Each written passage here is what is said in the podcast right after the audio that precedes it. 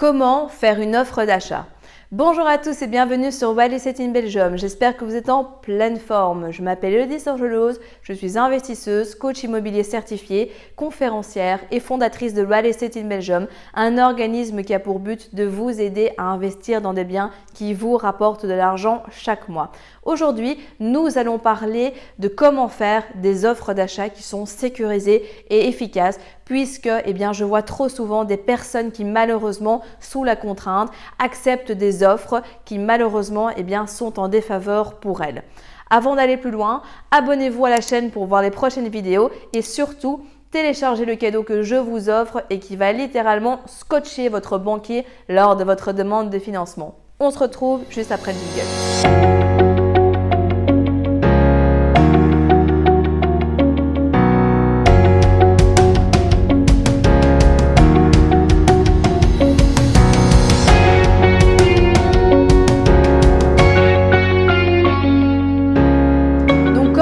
Des offres d'achat qui sont efficaces et sécurisées.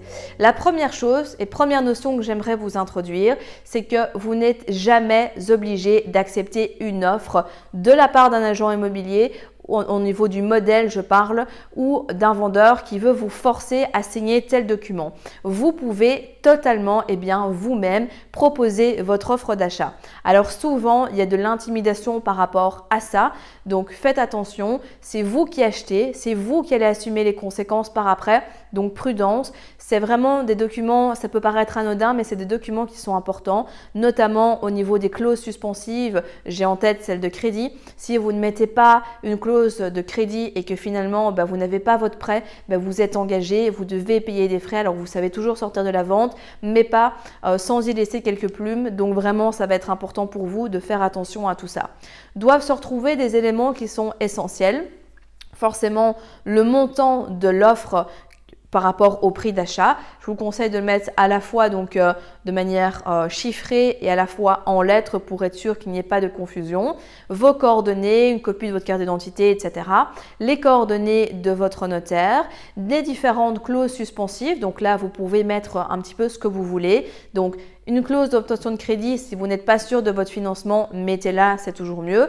Souvent, on va vous demander donc de signer une offre qui est avec une clause suspensive de 4 semaines, donc de 1 mois. Mais il est totalement possible de vous mettre par exemple 6 semaines, 8 semaines, c'est déjà arrivé. Et donc, si vous avez vraiment des difficultés au niveau de votre financement, que vous savez que ça va être un point qui est challengeant, n'hésitez pas, prenez plus de sécurité et mettez une durée qui est plus longue parce qu'encore une fois, si vous êtes en phase d'une bonne affaire et que vous passez à côté pour quelques jours, eh bien ça va être problématique. Si jamais vous arrivez à la fin du délai repris dans le compromis, vous pouvez toujours négocier avec le vendeur ou avec l'agence immobilière qui a fait l'intermédiaire pour pouvoir justement eh bien, décaler un petit peu la vente en argumentant que ben, vous êtes déjà engagé dans le processus, vous n'avez juste besoin que quelques jours supplémentaires et que donc ben, ça serait dommage justement euh, qu'on coupe tout si proche du but. C'est faisable, mais prenez quand même les sécurités nécessaires parce que la banque n'est pas toujours... Euh,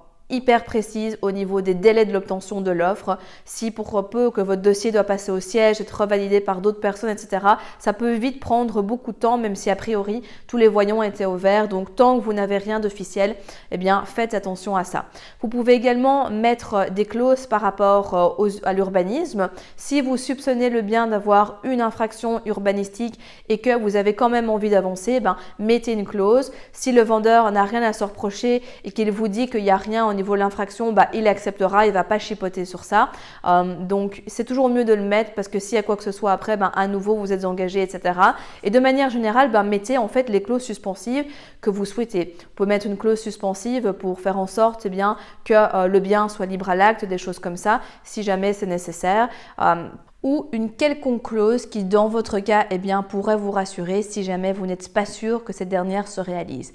Donc vraiment, n'hésitez pas. Après non plus, il ne s'agit pas de faire une offre avec euh, une demi-page de clause suspensive, bien entendu, parce que ça va effrayer aussi euh, les propriétaires vendeurs. Donc forcément, il faut trouver un juste milieu.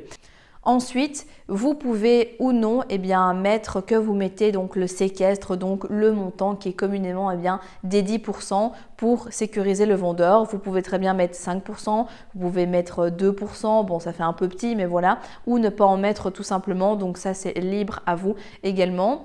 Bien notifier qu'en cas euh, de non-signature par exemple, moi c'est quelque chose que je mets du compromis dans les 30 jours ou de passation de l'acte authentique dans les 4 mois, la partie défaillante du coup devra payer donc un dommage à la personne qui a fait son offre et la personne qui a fait son offre pourra si elle le souhaite eh bien se retirer de la vente. Ça, c'est des choses que moi je mets je fais en sorte que tout soit bien clair.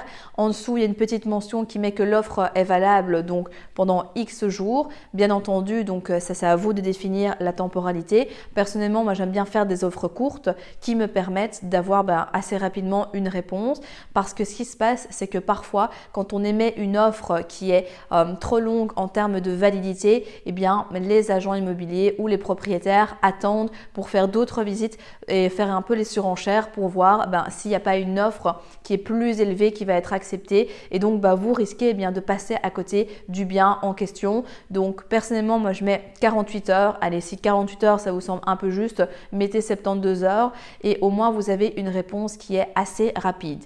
Je mets bien que pour que l'offre soit valide, elle doit être contre-signée et on doit me la renvoyer parce qu'une simple acceptation pour mail pour moi ne vaut pas puisque je souhaite que l'offre soit acceptée aux conditions qui étaient émises alors que quand eh bien, on est euh, simplement sur un mail qui confirme ou pas euh, l'offre que l'on vient d'émettre et qui a été donc acceptée par les propriétaires, eh bien, on peut toujours modifier des choses dans le compromis. Alors que là, ben, on peut jouer le fait que, regardez, ça c'est ce qui a été accepté dans l'offre. J'aimerais que effectivement ça s'applique dans le compromis parce que parfois, ça arrive que l'on retrouve des mentions dans le compromis qui sont différentes de ce qu'on avait mis dans l'offre, tout simplement parce que voilà, et cette bonne guerre aussi, certains agents immobiliers, si on a mis six semaines, ben, ils vont quand même mettre de compromis quatre semaines pour voir euh, eh bien, si ça s'est pas passé comme ça, parce que ben, pour eux, si jamais la vente n'aboutit pas, ben, ça redirectement rechercher un acquéreur et euh, vendre au plus vite. Donc tout ça, ça va jouer bien entendu à ce niveau-là. Donc regardez bien. Après, il ne faut pas non plus voir le mal partout et penser que le vendeur, l'agent immobilier, le notaire de la partie euh, vendresse, etc.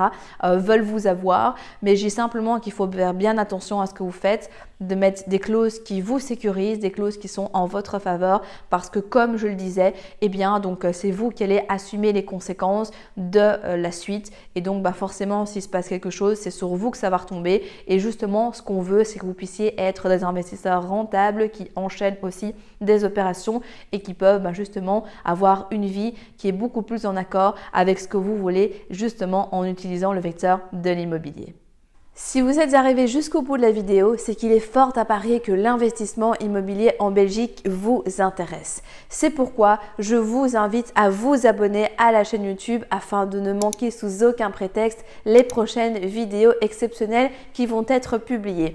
Mais également, surtout, ne repartez pas sans votre cadeau offert. Pour cela, rien de plus simple, il vous suffit de cliquer juste en dessous de la vidéo sur le lien et vous allez accéder directement au que je vous offre et qui va grandement vous aider lors de votre demande de financement. En attendant, je vous dis à très vite, prenez soin de vous et on se retrouve très prochainement pour de nouvelles aventures.